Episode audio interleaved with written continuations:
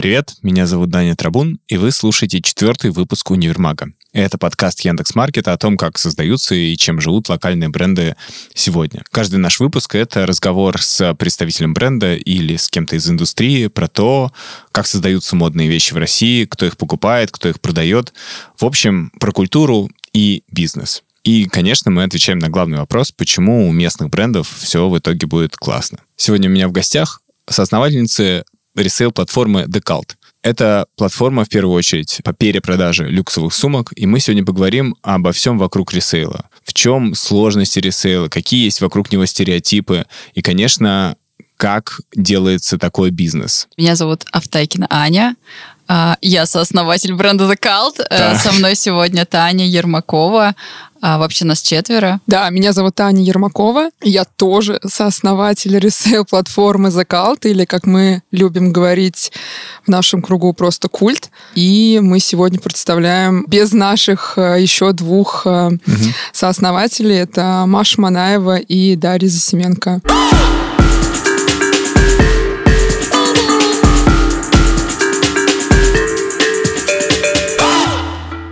По сути, вы занимаетесь тем, что перепродаете люксовые на данный момент в основном сумки. И э, что? Что-то еще? Что это такое? Как, расскажите своими словами, что это? Кажется так просто сказать, вот мы перепродаем сумки, но на самом деле, наверное, все это не так легко. Кажется, что да, мы занимаемся перепродажей, но на самом деле э, это такой большой, длинный, сложный процесс. Мы действительно даем вторую жизнь культовым вещам, э, и мы часто говорим внутри, что мы создаем культуру нового потребления. Это как основная такая наша глобальная цель и миссия. Если говорить про какой-то сложный весь процесс, действительно к нам приходят люди, которые хотят облегчить свой гардероб, мы даем вещам вторую жизнь, и а, направляем этих а, продавцов-покупателей на нашу платформу, где у нас присутствует э, селекция, за mm-hmm. которой мы очень гордимся. Я думаю, что про селекцию и про то, как у нас все устроено с точки зрения ассортимента, чуть подробнее расскажет Таня. Э, но вообще за на, у нас за это отвечает наша прекрасная Даша э, Засименко, которая ранее работала стилистом, и мы всячески доверяем ее потрясающему вкусу. Основная наша концепция — это селекционный подход, там, нашему пользователю, если говорить немножко таким рекламным контекстом, что нашему пользователю не нужно листать тысячу товаров для того, чтобы найти там одну конфетку. Это уже изначально отобранные э, лоты, там, в отличном состоянии, актуальные их модели и брендов, потому что э, до того, как появился культ, мы сами были пользователями различных там маркетплейсов или а там... каких? А, ну, eBay, естественно, а, да, все ага. мы использовали. И один большой минус присутствует на всех этих ресейл-платформах, что а, тебе нужно просто потратить кучу времени для того, чтобы найти что-то адекватное. Это как раз то, что сегодня нас отличает от остальных. И это наша экспертиза не только с точки зрения аутентификации, там, проверки на подлинность, а еще и с точки зрения того, что мы отсеиваем изначально какие-то варианты, которые а, не будут актуальны через какое-то время. И это несет за собой такую концепцию, что ты можешь не бояться вложиться в сумку, ты всегда сможешь ее продать через какое-то время. Это больше не какой-то замороженный, не замороженные финансы, угу. а, а это действительно какого-то своего рода инвестиции. Безусловно, она может потерять там в стоимости, если следы носки какие-то заметные появляются.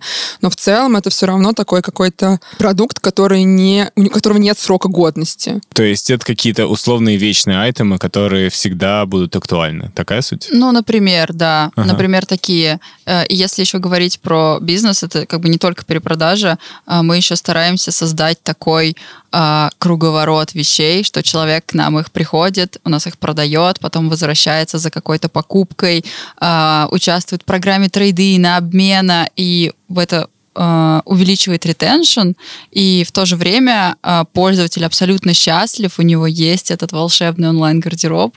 Это очень здорово. Ну, то есть если сравнивать с аналогичными бизнес-моделями других проектов, мы все же имеем ряд отличий. Нас, наша бизнес-модель отличается. Мы не маркетплейс, где человек приходит сам, размещает все, что угодно.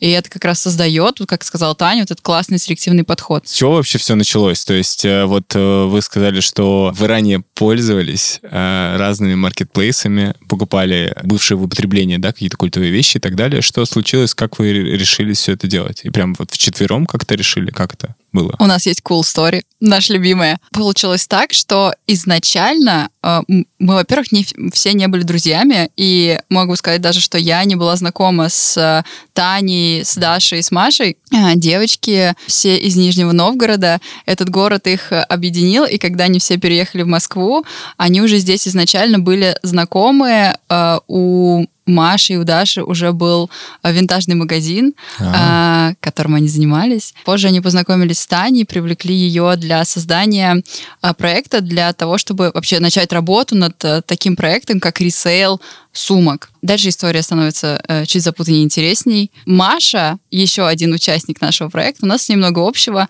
Нас объединил один мужчина. Я с ним встречалась, Маша с ним работала.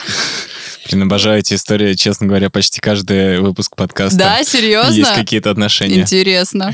Так вот, э, был карантин, и через э, этого самого мужчину я узнала, что э, Маша и Даша и Таня работают над такой идеей, как ресейл сумок. Для меня это было абсолютным открытием, потому что идея довольно нетривиальная. И мы во время карантина решили все вместе встретиться и поделиться нашими наработками.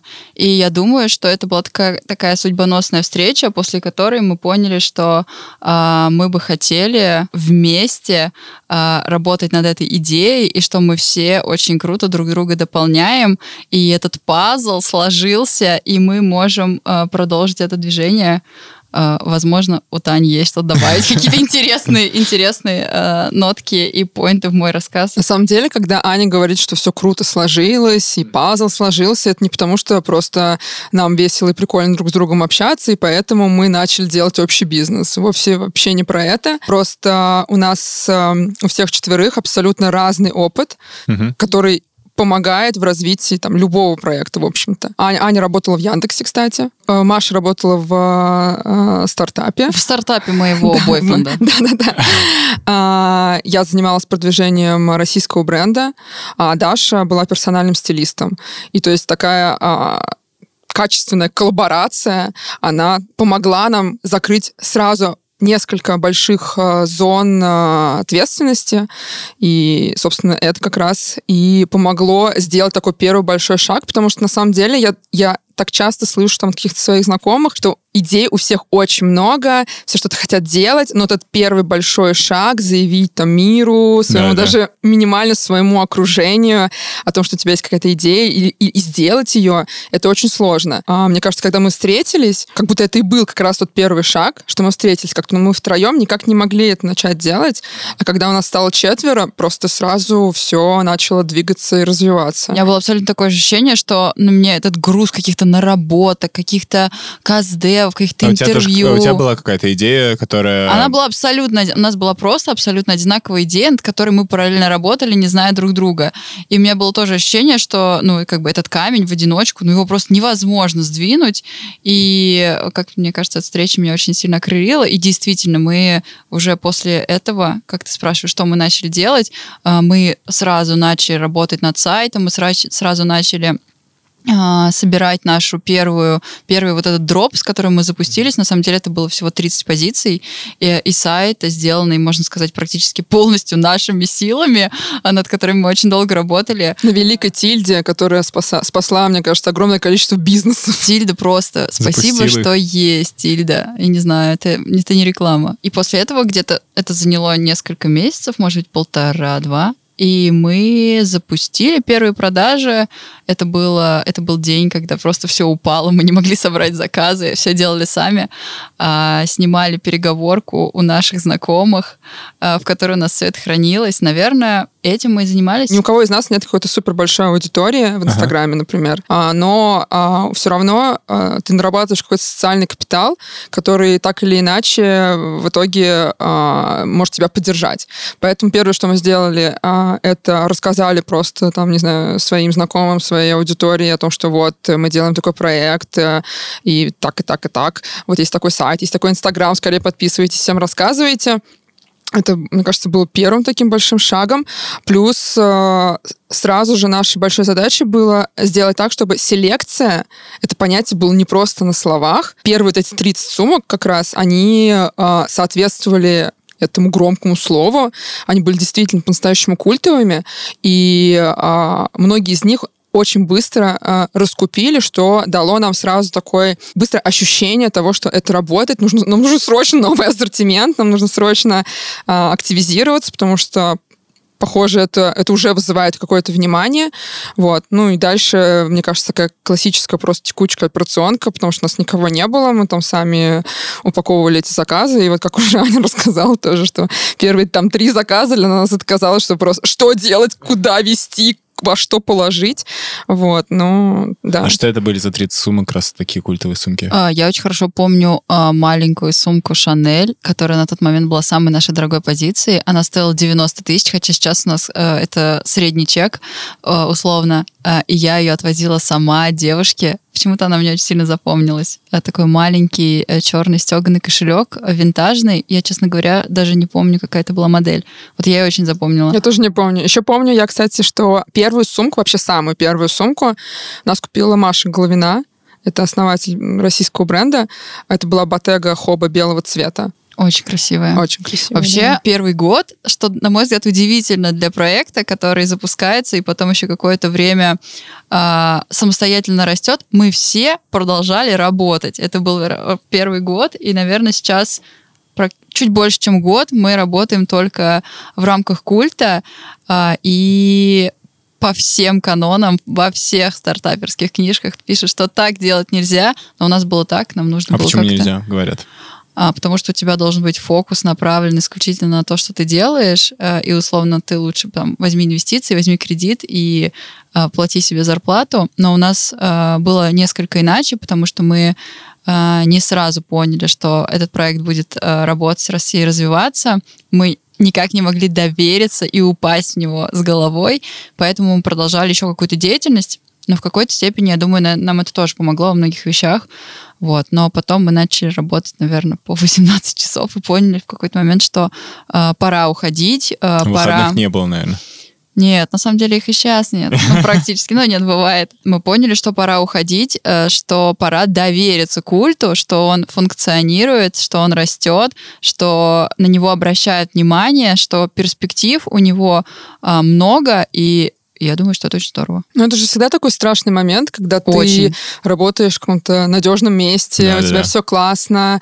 А, ну, я, по крайней мере, по себе могу сказать, у меня все было супер комфортно. Я там пять лет работала в одном бренде, мне все устраивало. А потом этот культ, и какие-то а, все равно а, тебе как почва уходит из-под ног, потому что ты сам отвечаешь за то, что будет. И а, мы понимали, что из-за того, что у нас четыре человека, мы не можем просто так взять одним днем а, выйти в культ. Это большая финансовая нагрузка, поэтому так постепенно-постепенно распределили между друг другу в зависимости от а, нагруза на там, других работах, как сделать так, чтобы у культа был более такой заметный рост. И действительно, с выходом каждого человека это ощущалось все более и более заметно. А, вот оказалось, что это не так уж и страшно, да, как мы думали. оказалось, что это не страшно. Потому что не было такого опыта раньше. Сейчас, кстати, мы думаем, что это нужно было сделать раньше. Сто процентов, я уверена в этом.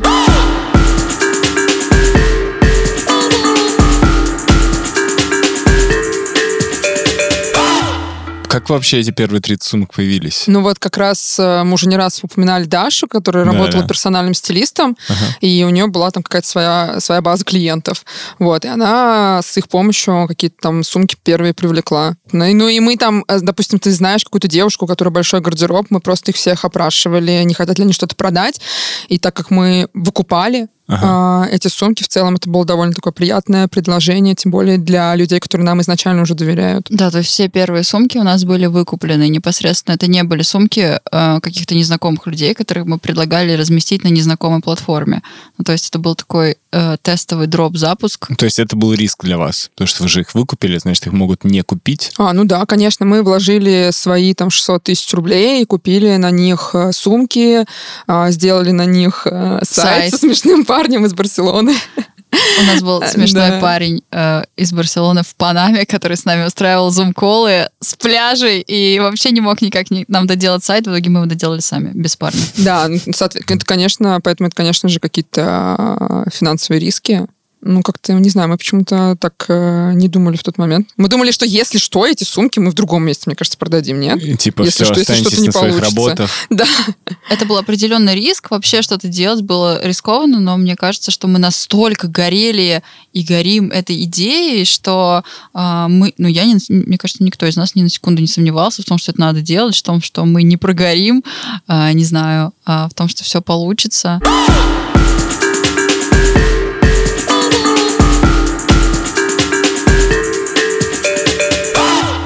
Смотрите, а какая следующая точка была роста? Когда вы все ушли с работы, и вы что, вы сняли офис? Как это вообще было? Сначала у нас был поп-ап в Цветном. Как это случилось? Ведь вы же очень, ну, по сути, это в тот момент точно небольшой стартап, и попасть в Цветной с поп-апом не так просто, наверное. У нас э, тоже была наша знакомая, которая нас э, поддерживала, это Юля Гисюк. И мы у нее спросили о такой возможности, э, и она сказала нам, кому написать.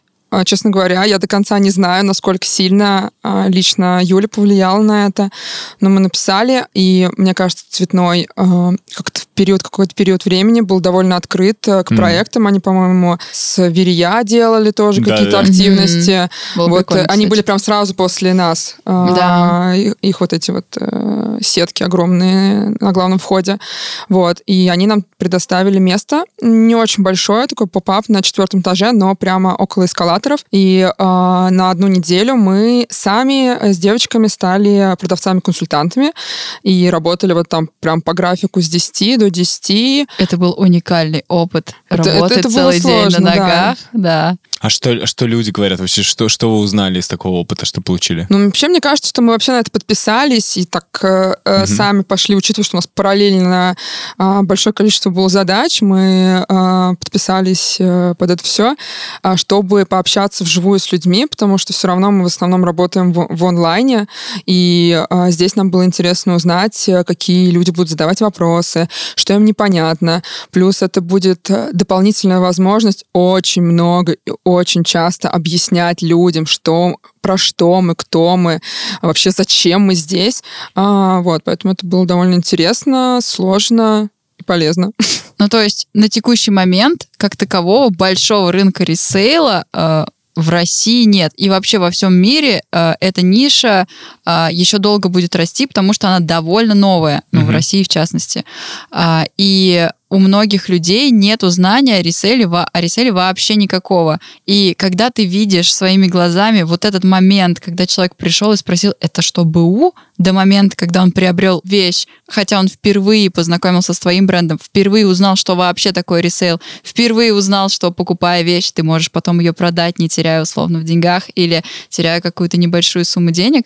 Этот момент, он, мне кажется, ну, для меня было очень приятно видеть, что такие люди есть, и таких людей много, много. И именно так в общей массе создается вот этот рынок, создается вот это вот направление ресейла, когда люди меняют свое мнение и не складируют условно вещи в шкафу там и в гардеробной, а перепродают их в дальнейшем или наоборот а, покупают с ощущением того, что ты не заморозишь мне деньги, эта вещь сможет получить вторую жизнь, и это как раз то, что мы делаем. Вот это создаем а, культуру осознанного потребления. Это очень здорово. Это было для нас очень важно. А чем отличается resale от винтажа? Ну, в принципе, это, по сути, же очень похоже. В одном случае это, ну, как бы это вещи, которые уже были в употреблении, и в другом случае тоже. Ну, просто классное слово новое. Не, ну, общепризнанно винтаж — это свыше 20 лет, если лоту. Ага. Вот. А resale ну, вообще, винтаж, винтаж, наверное, как сейчас resale, у нас тоже есть винтажные, да. а. винтажные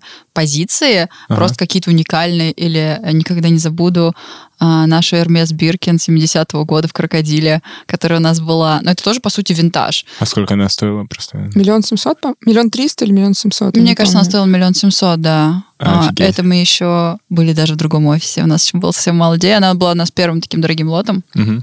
После этого уже были такие э, позиции в крокодиле. Я помню, как к нам приходили некоторые наши э, приятельницы, которые просто тоже, как мы, сумасшедшие поклонницы всего этого, и как мы им э, позволяли в перчатках открыть эту коробку. К нам Наташа Малыхина приходила. Да, да, да. Открыть эту коробку. Наташ, привет. Потрогать ее, взять ее в руки. И это все было какое-то просто ощущение, что мы в какой-то галерее, и у нас какой-то невероятный редкий лот, ну что действительно и правда. А, но вот э, наша комнатка превратилась в какой-то такой выставочный комплекс.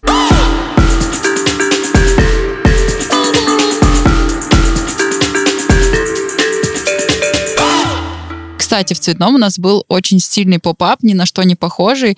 Это были такие мохнатые кубы э, из кучи-кучи веревочек, разноцветные в наших цветах. Мне кажется, мы очень сильно выделялись. И, наверное, стоит сказать, что к нам было действительно много внимания на четвертом этаже. Ну, мы просто хотели, чтобы это был не просто какой-то товарный стенд, а чтобы это все-таки было как-то инстаграмно, чтобы люди выкладывали, тегали, и поэтому мы, в принципе, заморочились. Как и все, что мы делали и делаем первые два года нашего существования, нужно было сделать максимально бюджетно, но прикольно. Мне кажется, у нас это получилось. Нам, конечно, тоже э, там помогали какие-то друзья-дизайнеры, и мы говорили, нет, дорого, нужно еще скостить бюджет.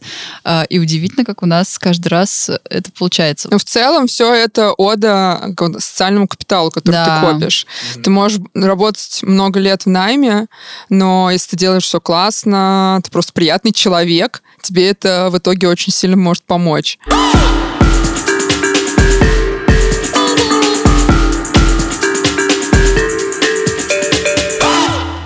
Так, потом был момент, когда вы привлекли инвестиции. Получается, да. вам они понадобились. Зачем вообще привлекать инвестиции? После цветного э, была очень напряженная осень, потому что осенью всегда есть всплеск продаж, и мы тогда только выстраивали понимание вот этой сезональности в ресейле, вообще как в какой момент, э, какие есть всплески продаж. Э, к концу осени мы уже общались с фондом, и зимой мы закрыли сделку, нам мы хотели э, как можно скорее формировать и занимать определенную нишу в ресейле, э, хотели становиться технологичнее, хотели направлять наше финансирование на маркетинг. После всей ситуации, которая случилась э, у нас зимой, наши затраты на маркетинг, конечно же, очень сильно порезались, потому что нашими ключевыми каналами по привлечению новой аудитории клиентов были Инстаграм и Фейсбук. Угу. Вот. И бюджет на маркетинг мы после этого сильно порезали. Сейчас э, ключевой капитал направили на расширение ассортимента, потому что это всегда важно, потому что у нас на текущий момент э, спрос превышает предложение. А, работаем с инфлюенсерами, с креативом, придумываем постоянно какие-то новые а, штуки. А, вот. Правильно я понимаю, что в таком бизнесе нужно постоянно поддерживать этот поток прихода сумок, да, и продаж. И как вот у вас э, это получается? То есть это, это значит, что вы, опять же, тратите, ну, там, свои ресурсы по продвижению на рекламу того, что можно продать, и сумку у вас, и можно ее купить. Вообще, мы постоянно говорим о том, что наш клиент это и продавец, и покупатель одновременно. Mm-hmm. И зачастую мы сначала думали, что это совершенно разные люди, но там есть пересечение, там около 29-30% э, э, этих людей, которые продают нас и покупают. То есть, когда мы считаем затраты на привлечение одного пользователя, это и продавец и покупатель. То есть mm-hmm. это такой микс mm-hmm. из людей. А что это за идеальный покупатель-продавец? То есть вообще как, что это за портрет? Расскажите. А, ну, в основном наша аудитория это Москва и Санкт-Петербург, просто потому что а, ресейл в России довольно такая щепетильная тема, и не все к этому готовы, и мы это понимаем прекрасно. Даже мы там делали спецпроект, который называется «Следы жизни», где мы сравнивали э, истории... Это видео же, да? Да, да, да. Это серия видео, где разные герои, например, Аня как раз была одной из героинь э, этого спецпроекта, так как Аня попала в аварию, и у нее есть небольшой шрам на лбу. Я мальчик, который выжил. Но, по-моему, э, он Аня только украшает, это добавляет какой-то изюминки.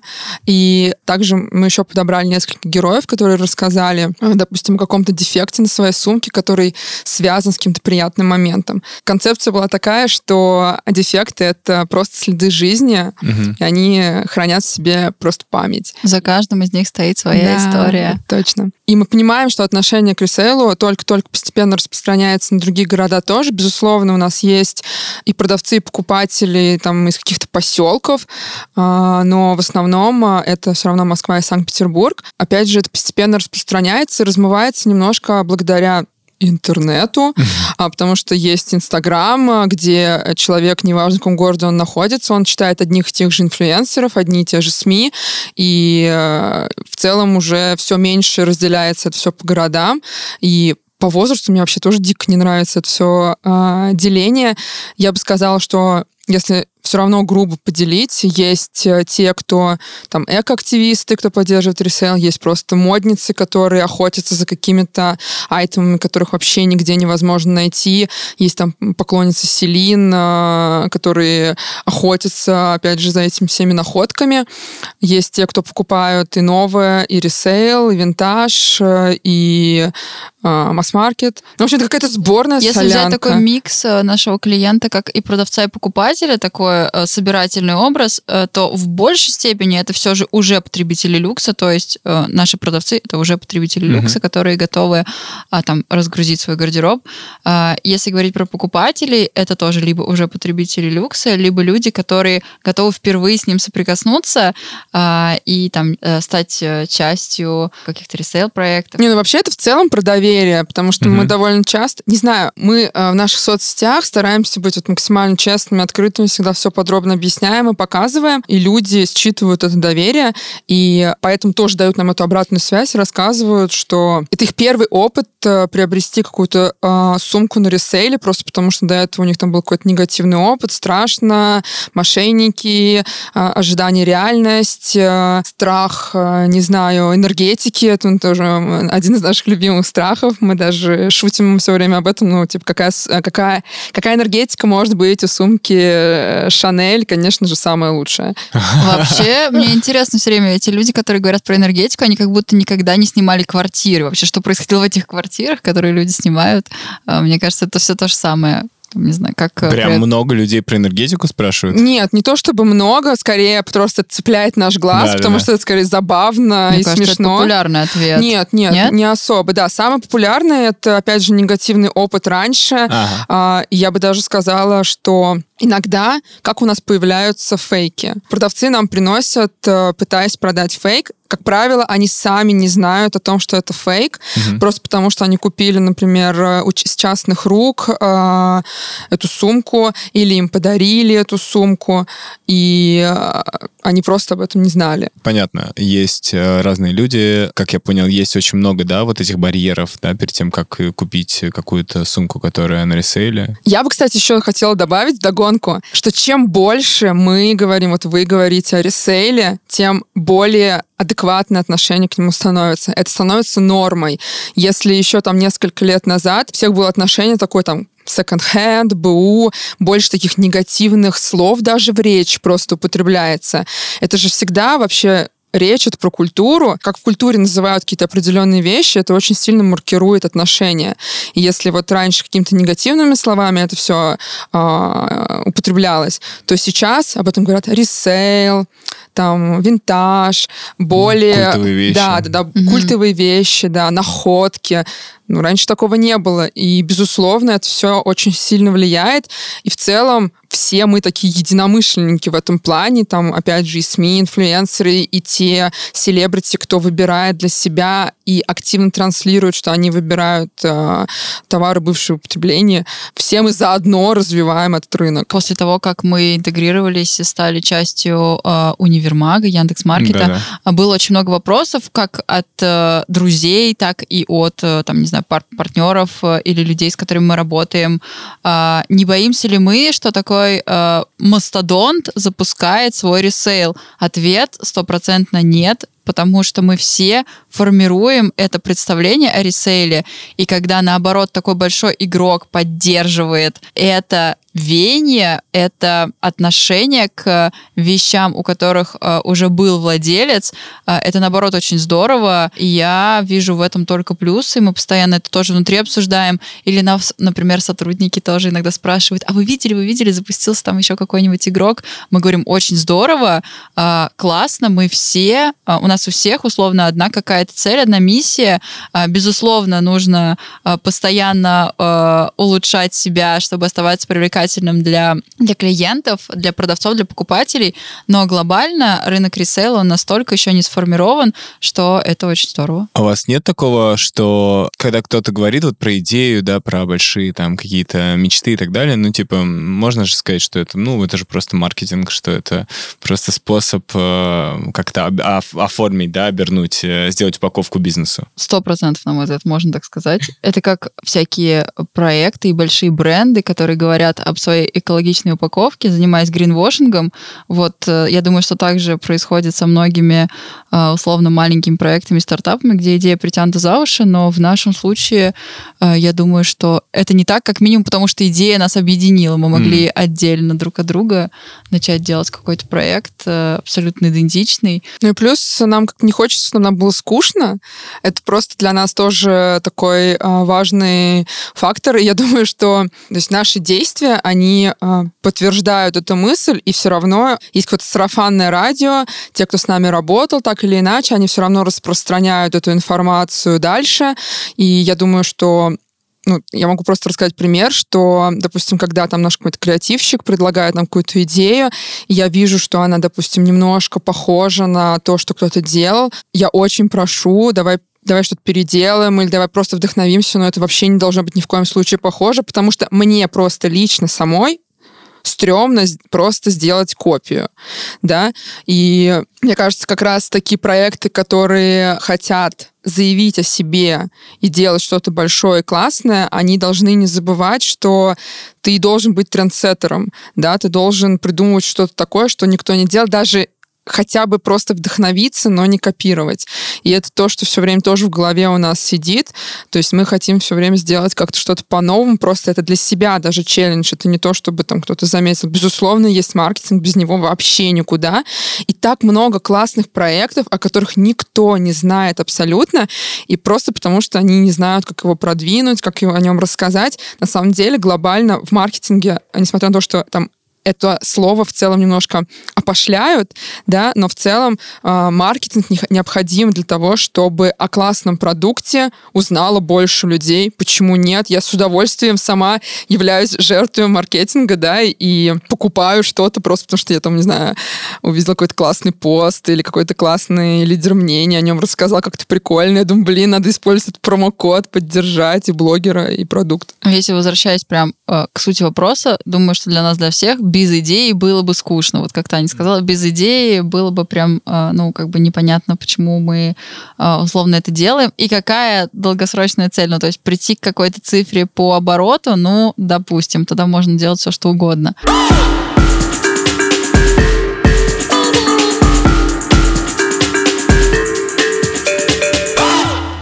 Мне показалось, честно говоря, что невероятный выхлоп был от того, что вы попали в 30 до 30 Forbes.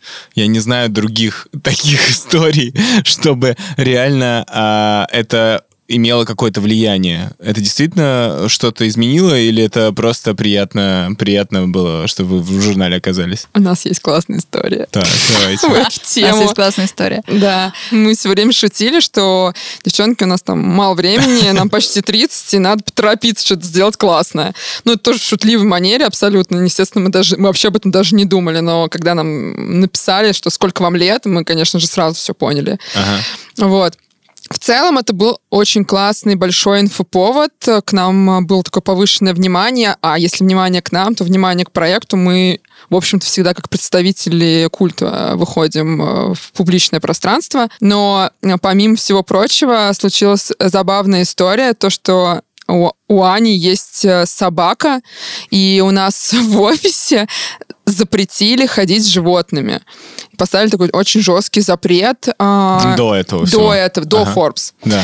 И потом как-то мы встречаем на улице нашего арендодателя. Надеюсь, она не будет слушать подкаст, иначе мы останемся без офиса.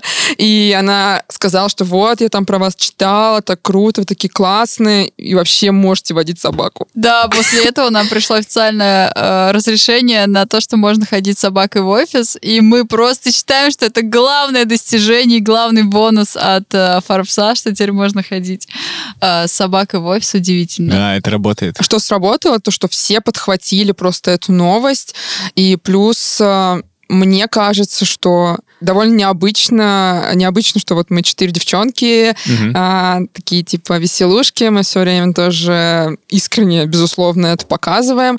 И тут а, в этот список попадают не какие-то там просто строгие такие предприниматели в костюмах, серьезно, с серьезным бизнесом, а... А мы. А мы, да. И все такие, офигеть, а что так можно было?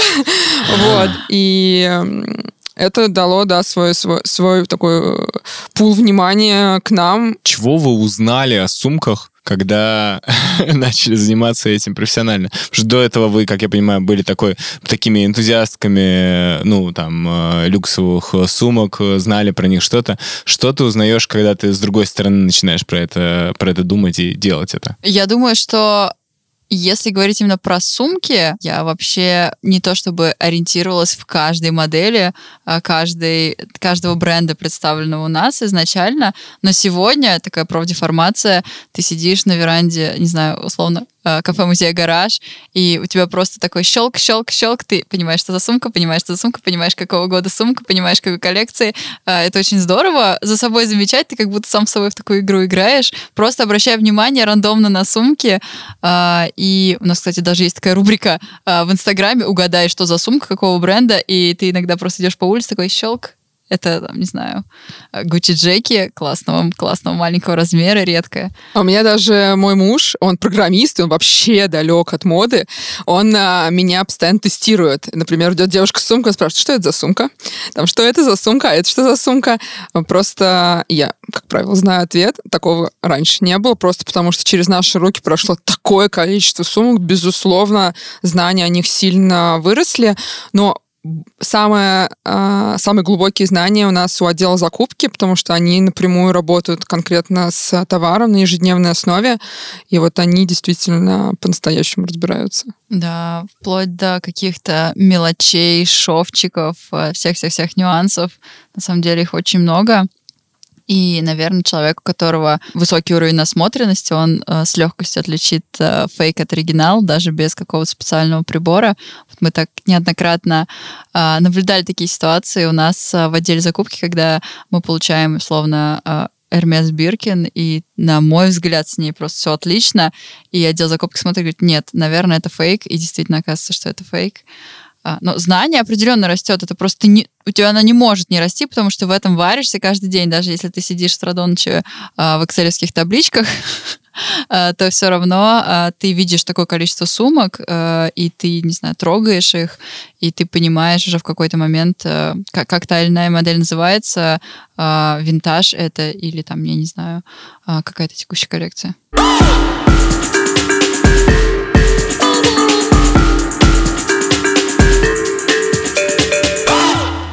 Я вот собираю кроссовки, и я реально тоже могу просто, ну, там, где-то метров за пять понять, что что-то что не так с этими кроссовками. Вообще, мне кажется, в ресейле все делятся вот либо поклонников кроссовок и сумки. Это вообще два таких продукта, у которых Сообщество. есть действительно, да, это действительно настоящий комьюнити просто, а не какие-то просто товары. Как вы с этим работаете? То есть понятно, что насмотренность — это хорошо, и, как я понимаю, у вас есть э, различные инструменты. Вот я был у вас в офисе, э, вот этот... Э, я просто даже не понял, как это работает, если честно. Выглядит как шпионская какая-то штука. На самом деле рынок фейков просто огромный. Насколько я знаю, а, он даже, по превышает вообще а, количество люксовых товаров оригинальных в мире. Да, да, да, да. Mm. Вот. И несмотря на то, что к нам попадает не такое большое количество фейков, просто потому что люди знают, что мы будем проверять, и в этом нет никакого просто смысла тратить время на это.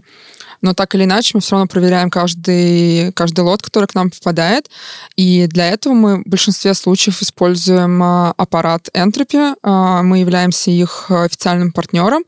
Это такой прибор, который на базе машинного зрения, искусственного интеллекта делает микрофотографии и сравнивает с там с огромной с тысячами, базой, да, да. базы этих э, сумок и выдает тебе либо сертификат, подтверждающий подлинность, либо э, говорит, что это фейк.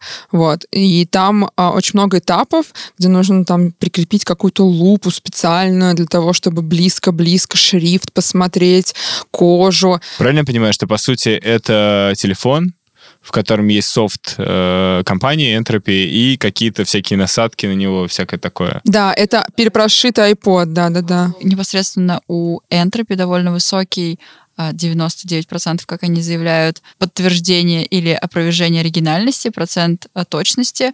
А, безусловно, мы еще привлекаем а, в случае каких-то сомнений сторонних экспертов, плюс, например, забегая вперед, наверное, вопрос такой еще будет, как мы будем расширяться. Угу. Мы смотрим в сторону того, чтобы более обширно запустить направление украшений. И, и для этого, конечно же, мы будем привлекать физически непосредственно людей, которые будут это экспертов. проверять, экспертов, да, в том числе гемологов, потому что на текущий момент времени такой платформы... Что по... такое гемологи? Гемологи, специалисты по камням. Ага, окей. А, гем.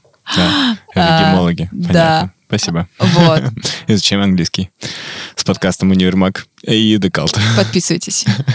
Мы будем непосредственно привлекать еще э, специалистов, потому что на текущий момент такой платформы э, универсальной, которая бы проверяла абсолютно все бренды или от абсолютно э, все позиции, которые мы хотим, чтобы у нас были представлены, э, не существует. Есть ли у вас такая история, да, про сумку, которая вот была прям точно-точно выглядела оригинальной, но вы перепроверили 10 раз и оказалось, что все-таки нет? Мне кажется, несколько раз такое, такое у нас даже точно было. было. Да, да, да, несколько раз такое Вообще было. у нас довольно в офисе хранится много фейков, которые, конечно, никуда не уходят, не из нашего офиса, их не хотят забирать, их не хотят... Их ну, не есть... хотят забирать те, которые, люди, которые продавали, да, собирались их продать. Да, да, да. А почему не хотят забирать? Забрали бы, что такое? Мне кажется, это, как правило, какие-то смешные ностальгичные истории. Мы шутим, что мы разрушаем браки, потому что, как правило, эти сумки дарили какие-нибудь там а, мужья, женихи, парни, и э, оказывается, что это фейк, и девушки нам не верят, и всем неловко, им неловко, нам неловко.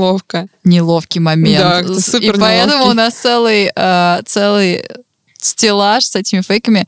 Дорогие подписчики, если вы нас слышите и вы оставили нас фейк, заберите его, пожалуйста. У нас очень мало места на складе. Ну, кстати, мы эти фейки используем в дело, мы снимаем вот этот вот фейк, оригинал, сравнение, поэтому нам не приходится покупать фейки, мы просто ждем, когда у нас появится оригинальная сумка такой же модели, и э, Какой самый красивый фейк у вас мне есть? нравится Селен. Класс? Класс, О, да. мне тоже чёрная. нравится, она такая так классная. похожа на оригинал. Я каждый раз, когда беру ее в руки, я не верю, что это фейк. Да, есть такое. Единственное, у нее вот подкладка, она не уходит немножко в такой морковный чуть оттенок. Возможно, и то это при каком-то освещении видно, при каком-то нет. Но у меня тоже, наверное, любимый э, фейк. С ней ходит Машина бабушка теперь. Да? Да, в Нижнем Новгороде. Мы у нее просто для того, чтобы снять ролик для фейк оригинал, Ага. брали на некоторое время у нее эту сумку. Она, нам- она спрашивала постоянно, Маш, когда же вы вернете мне мою прекрасную сумку? Ну и вообще, кстати, закупка а, отсеивает многие фейки по фотографиям, потому что нам же приходят заявки на продажу, там есть фотографии, и они уже там определяют по, там, по шрифту, по другим э, факторам, там, подклад и все такое, кожа. И на этом этапе просто они не доходят даже для нашего, оф- до нашего офиса. До нашего офиса доходят уже вот эти супер фейки, М, мгм. которые по фотографиям очень Сложно. похожи на оригинал, и дальше уже какие-то там поэтапные проверки и итоговый результат. Я прям сейчас себя поймала на мысли, что мы так долго рассуждаем на тему фейков и оригиналов. Когда-нибудь, когда-то, несколько лет назад, я бы не могла подумать, что я так буду детально разбираться в фейк и оригиналах условно у сумок или там каких-то украшений или аксессуаров. А сейчас мы так уверенно и долго об этом рассуждаем. Удивительно. Ну, это же, наверное, одна из самых главных болей вообще и у вас как бизнеса, и, и покупателей, да, покупатели же тоже... на- Ну, в смысле, да, очень частый вопрос, типа, слушайте, а у вас там вообще настоящие эти Ну, сумки? конечно, это точно оригинал, Мгм. точно, то есть Мгм. точно, да. Но в любом случае мы несем стопроцентную финансовую гарантию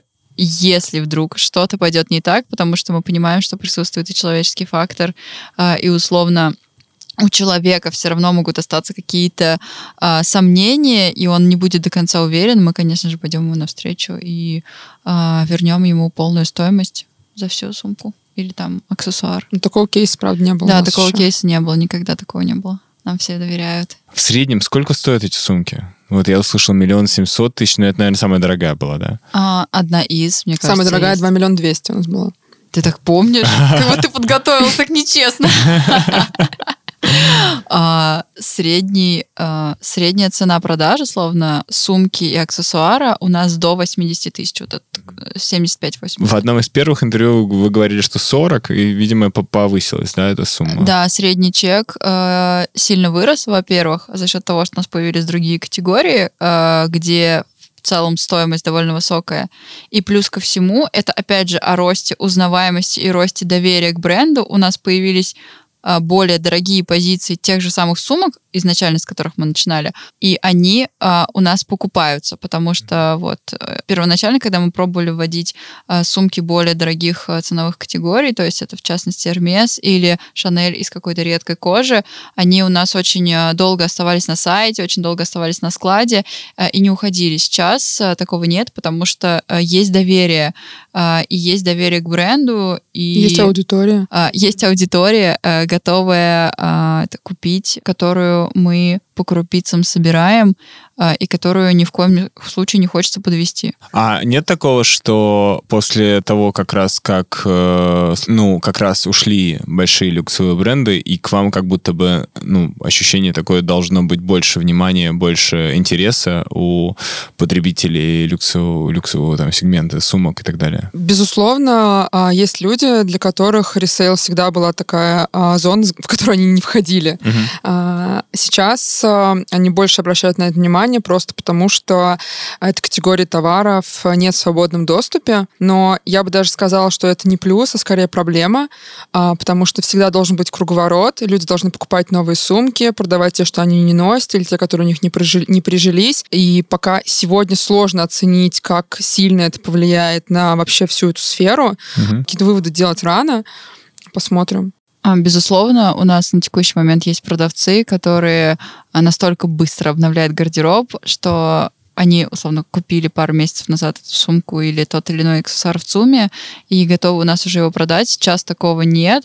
Сейчас это происходит все реже. Какие-то последствия происходящего, я думаю, что мы оценим а, несколько позже. Они, безусловно, будут. Если говорить про интерес, да, я согласна с тем, что говорит Таня, что больше людей сейчас обращают внимание на ресейл и будут еще больше обращать внимание. Mm. Тут много факторов. Просто к ресейлу стало более благоприятное отношение. Наш бренд стали, стало больше людей знать. Плюс, естественно, то, что нет э, в ритейле многих э, брендов. брендов да. Появляется больше игроков, знания формируются. Да. А вы собираетесь расширять э, ассортимент не только сумки, то есть? Да, мы смотрим на разные другие категории. Во-первых, это, в принципе, принципе, для нас интересно. Мы не готовы точно на текущий момент времени смотреть в сторону одежды и обуви. Угу. А мы смотрим в сторону всего Почему, пула аксессуаров. С одеждой так как мы онлайн, а, с одеждой тяжелее работать, потому что есть и с обувью, потому что есть размерная сетка, а потому что мы нацелены на то, чтобы увеличивать количество возвращений той или иной позиции к нам и человека к нам. У одежды гораздо а, меньше срок жизни, а, и с обувью также. И, наверное, мы сейчас готовы сфокусироваться на всех аксессуарах. Плюс это такая определяющая вещь в твоем гардеробе, а, которую, а, там, не знаю, ты можешь а, а, надеть а, джинсы Zara, футболку H&M, какой-нибудь прикольный аксессуар а, и какой-нибудь а, основополагающую а, сумку твоего гардероба, а, и сформировать таким образом свой образ. Но это наша концепция, возможно, не каждый человек этого придерживается. Да, мы смотрим в сторону а, украшений, а, возможно, каких-то ювелирных позиций, и активно над этим работаем. А в чем специфика, например, украшений? То есть что там вы уже знаете, нужно э, понимать, чтобы это все запустить? Потому что про сумки, как я понимаю, вы знали, ну, вы много чего знали, а вот про украшения это же какой-то новый, новый сегмент, да, получается? сложности с аутентификацией, вот как я уже сказала, ага. потому что нет какого-то универсального сервиса, и это непосредственно люди, с которыми приходится работать. Кстати, не так давно э, я есть такой американский аналог Rebag, и я гуглила, какие у них есть э, вакансии, не помню, какой это был сервис, какой-то по поиску персонала, э, по-моему, э, и я смотрела, какие у них есть открытые вакансии, и, наверное, 30-50 вакансий состояло из гемологов и аутентификаторов, то есть все-таки, несмотря на присутствие отсутствие человеческого фактора очень активно большие игроки доверяют непосредственно профессиональным аутентификаторам.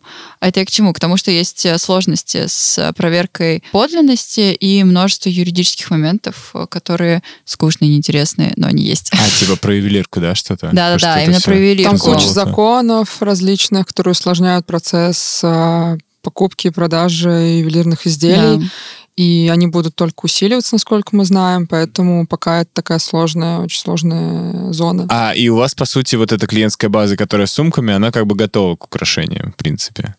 Да, естественно. Мы недавно запустили солнцезащитные очки, ну, ага. как недавно, в мае, как только стало тепло.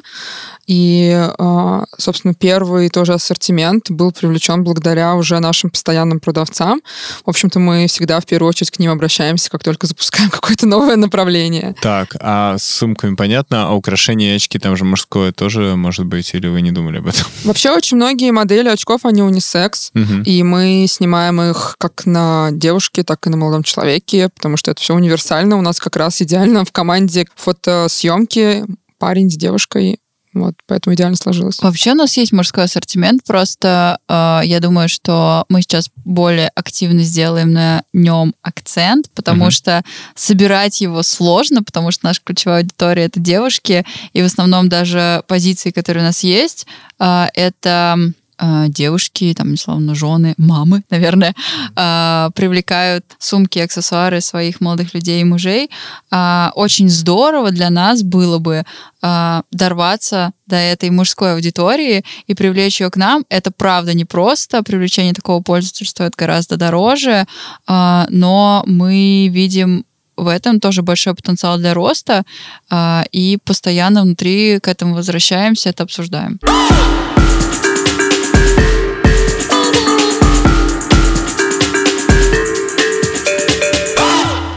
Давайте поговорим вот про что.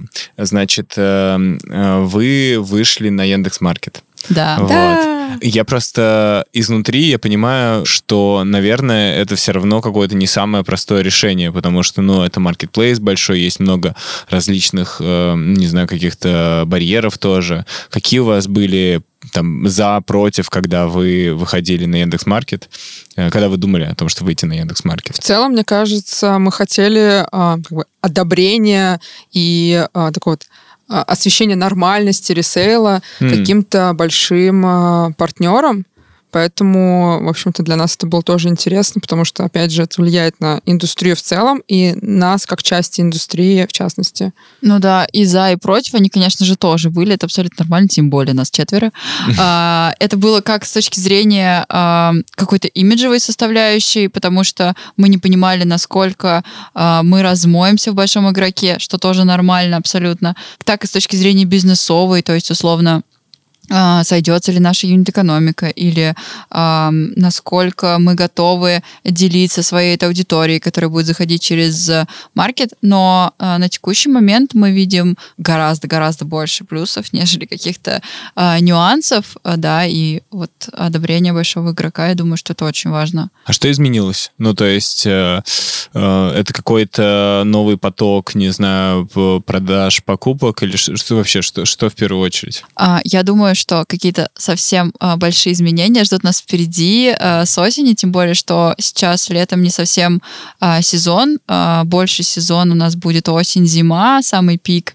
А, я думаю, что мы заметим Это вы уже по опыту прошлому? Да, да, да, по, по опыту прошлому. Из того, что изменилось, ну, конечно, мы заметили э, и всплеск заказов. Мы не так давно запустились, но мы заметили его. Угу. И всплеск заявок на продажу. И, кстати говоря, возвращаясь к нашей предыдущей теме, обсуждая с коллегами, мы заметили большое количество заявок на продажи именно а, со стороны мужской аудитории. Для нас это было интересно, и мы продолжаем наблюдать, а, отслеживать этот тренд и постараемся как-то максимально качественно его обработать вместе с вами. Мы, кстати, делились там с коллегами, с вашими, что у нас есть такое наблюдение.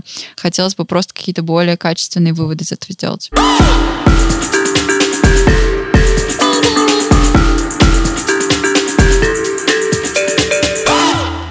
Вы же все-таки начали исключительно как онлайн. Из-за чего это? Это из-за того, что нет условно пока ресурсов или еще есть какие-то другие поинты на этот счет? Или вы все-таки собираетесь когда-нибудь открыть офлайн магазин Ну, мы вот, когда выходили в цветной, мы тестировали ну, эту историю. Также у нас там в Москве есть доставка с примеркой, так как угу. мы физически обладаем а, продуктом, что большая редкость тоже для ресейла, мы можем себе позволить э, такой формат э, знакомства с э, товаром. В целом, пока мы вот чтобы активно думаем в эту сторону. Нам скорее интересно, мы просто это как-то точно иногда обсуждаем, обмениваемся мыслями, идеями, Пока это никакой там не, не наша стратегия на ближайшее время, но в целом у нас есть несколько мыслей по этому поводу, потому что мы понимаем, что а, люди знакомятся с товарами в онлайне, об этом говорят практически все а, проекты и бренды, но в итоге они все равно хотят прийти, посмотреть, потрогать. вживую потрогать. Плюс у товара а, бывшего употребления могут быть какие-то дефекты, которые при любом количестве фотографий человек хочет увидеть вживую, mm. хочет примерить на себя. И это вызовет, возможно, максимальное доверие, да, когда он видит это вживую. Мы это видим, опять же, по услуге с примеркой, доставки с примеркой. У нас довольно часто ей пользуются.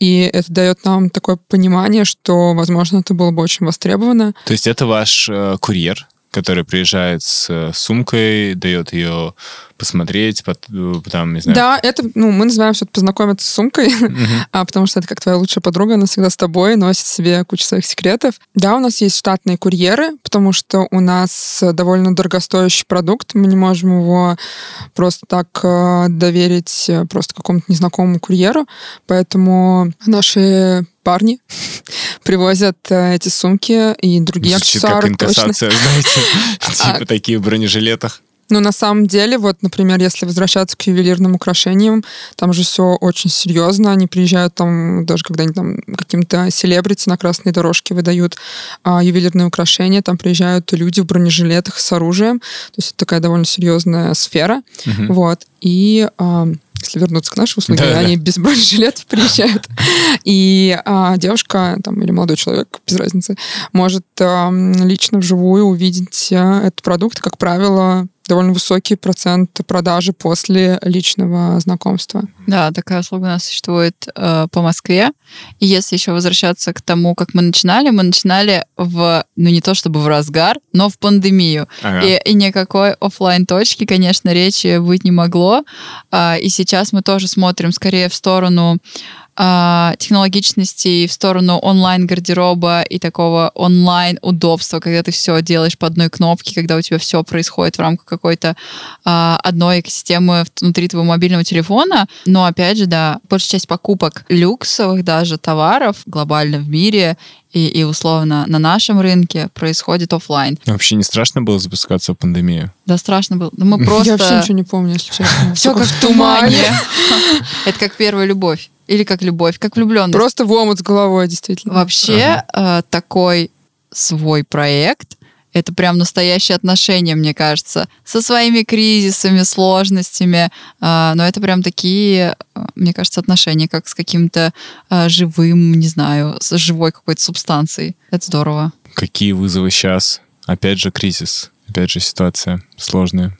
Мне кажется, самый большой кризис — это вот эта турбулентность, угу. что ты не знаешь, э, что будет завтра. Ну, под завтра я просто подразумеваю какое-то ближайшее будущее. Опять же, какие-то мелкие эм, сложности с, с элементарно с оплатами, с тем, что, не знаю, завтра может что-то измениться. Это безусловно, влияет на эмоциональное состояние, в первую очередь, mm-hmm. наше, нашей команды и в целом э, людей.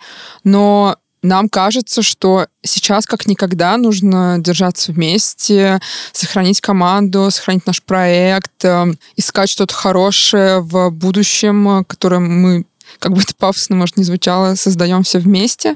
Относительно того, что надо держаться вместе в, как и в какой-то сложные, в сложные времена, это абсолютно точно. Возможно, мы уже где-то это рассказывали, но очень большим показателем командного духа, который у нас э, есть и был, э, наверное, это было э, 25 февраля а, мы просто все вместе, так получилось, что мы все вместе были а, в Сочи, когда все случилось, и мы потом оттуда не могли улететь, потому что закрыли небо, угу. и было уже очень жутко страшно, уже жутко подавленное состояние. Мы всей команде написали, что они в пятницу могут э, остаться дома, и мы в пятницу приехали в офис, мы разными вообще способами добрались из Сочи, мы там все вместе катались и вся команда в полном составе была в офисе.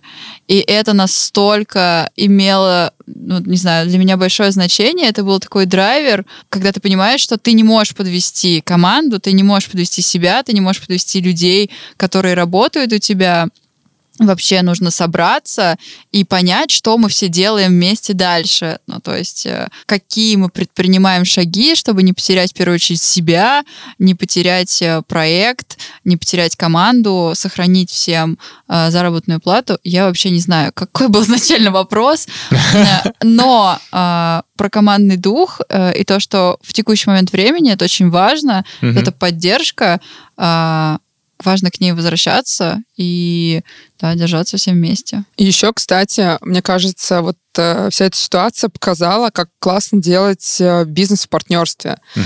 Потому что я не знаю, но я бы точно, мне кажется, одна бы развалилась просто.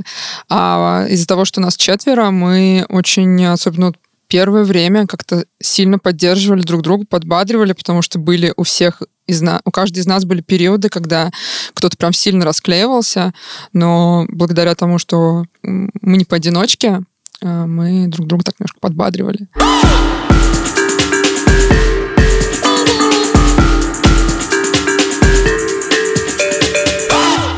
Мы стараемся человеку э, дать ощущение новой покупки, несмотря на то, что эта вещь уже условно была в употреблении.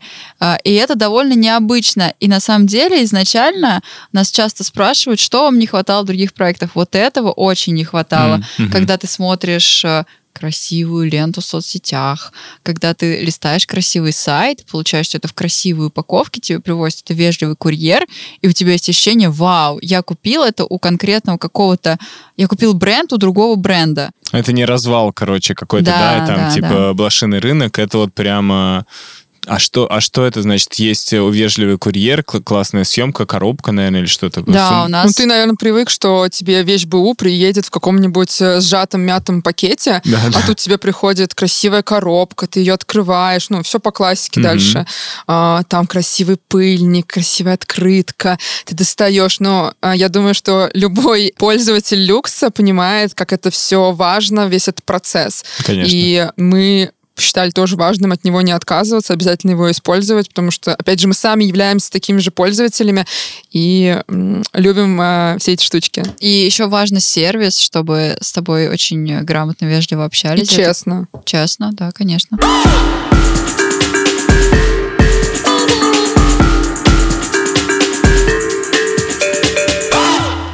С вами был Даня Трабун и подкаст «Универмаг» от Яндекс.Маркета. Встретимся в следующем выпуске. Не забывайте подписываться на подкаст и ставить нам оценки в том приложении, где вы нас сейчас слушаете. Спасибо тебе, что ты нас пригласила. Было интересно. Мы классно поболтали, смеялись. Да, погрустили. спасибо большое. Нам, правда, было очень приятно. Просто приятно обсудить классную тему да. с хорошим человеком.